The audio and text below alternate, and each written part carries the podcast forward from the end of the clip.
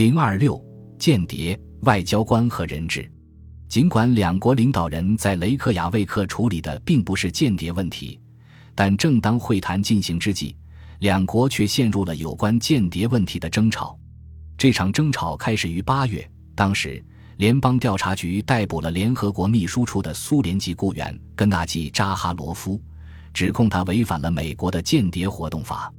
与大使馆中正式委派的外交官不同。联合国秘书处雇员的非公务活动并不享有外交豁免权，因此，如果他们犯法，将要受到起诉。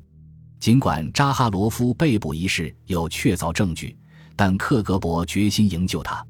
但他面临一个难题：在苏联，没有任何美国公民因从事间谍活动可以被合法逮捕。因此，他们决定拿一名无辜的美国人开刀，以捏造的罪名指控他。美国新闻与世界报道，驻莫斯科记者尼古拉斯·达尼洛夫虽成为牺牲品，这一卑鄙行为把一般的执法问题变成两国间严重的政治对抗。苏联当局企图以逮捕美国人的手段，迫使美国释放他们的某个间谍，这已不是第一次了。在肯尼迪政府时期，克格勃曾在同样情况下逮捕了普林斯顿大学教授弗雷德里克·巴洪。但是，当肯尼迪提出抗议后，赫鲁晓夫改变了态度，并下令释放他。但随后，当没有什么名气的美国人被捕时，尼克松及卡特政府都错误地通过谈判达成协议，各自释放被捕人员。结果，每当没有外交豁免权的苏联人因被指控从事间谍活动而在美国被捕时，在苏联的美国公民也面临着被无辜逮捕的危险。里根总统决定，他不仅要使达尼洛夫获释，而且要终止这种蛮横的行为。为此，他必须确保使达尼洛夫立即获释。如果做不到这一点，他要使克格勃为其自身利益付出高昂的代价。里根直接致信戈尔巴乔夫，说明达尼洛夫无辜被指控，坚决要求释放他。戈尔巴乔夫拖延了三个多星期，还未作答复。里根下令把在联合国工作的二十五名苏联官员驱逐出境。我们认为他们很可能都是苏联间谍。与此同时，美国官员致信苏联政府，措辞强硬：如果继续关押达尼洛夫，美国将采取进一步行动。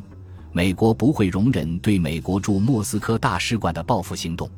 我们也不能因为美国对苏联在美国的更大机构采取的行动。而允许美国大使馆遭到报复。苏联驻联合国代表团很庞大，而美国在苏联却没有类似规模的机构。即使有，驱逐无辜的美国人也是不合适的，因为指控苏联间谍在美国从事间谍活动是有充分证据的。因此，我们通知苏联代表，如果发生任何企图报复美国驻莫斯科大使馆的行动。我们将坚持苏联驻美外交机构应与美国驻苏外交机构的规模相等，这意味着苏联实际将减少驻美人员。不到两个星期，达尼洛夫就被允许离开苏联。事前，舒尔茨和谢瓦尔德纳泽通过谈判为此做出了安排。扎哈罗夫也在做了无罪申诉后或是离开美国，但他的获释有个条件。即著名的政治犯尤里奥尔洛夫应释放出狱，并允许他与妻子一同赴美。到九月底，这个事件看来已经结束。然而，事情并非如此简单。雷克雅未克会议刚刚结束，苏联人就做了我们明确警告他们不要做的事情。他们下令把五名美国外交官驱逐出境，这是对不久前我们把纽约的苏联人驱逐出境的报复。两天后。我们根据以前的警告，通知苏联撤回他在华盛顿和旧金山的另外五十五名外交官，其中大多数人，如果不是全部，看来是间谍，并规定苏联驻华盛顿大使馆的人员不得超过二百二十五名，苏联驻旧金山总领事馆的人员不得超过二十六名。规定这种最高限额是基于以下设想。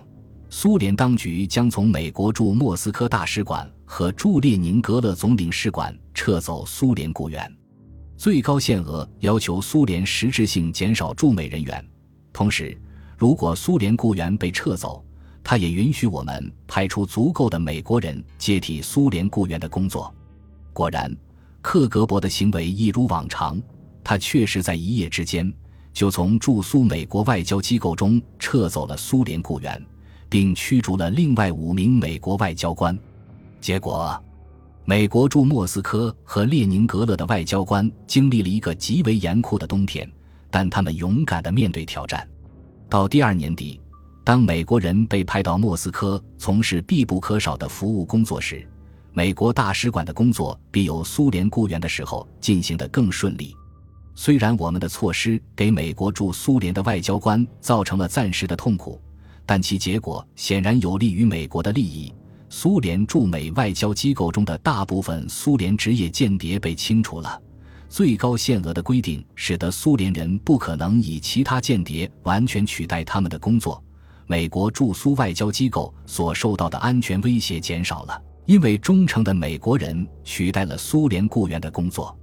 但更为重要的是，我们向克格勃表明，如果他们捏造罪名陷害无辜的美国人，他们自身的利益就将受到威胁。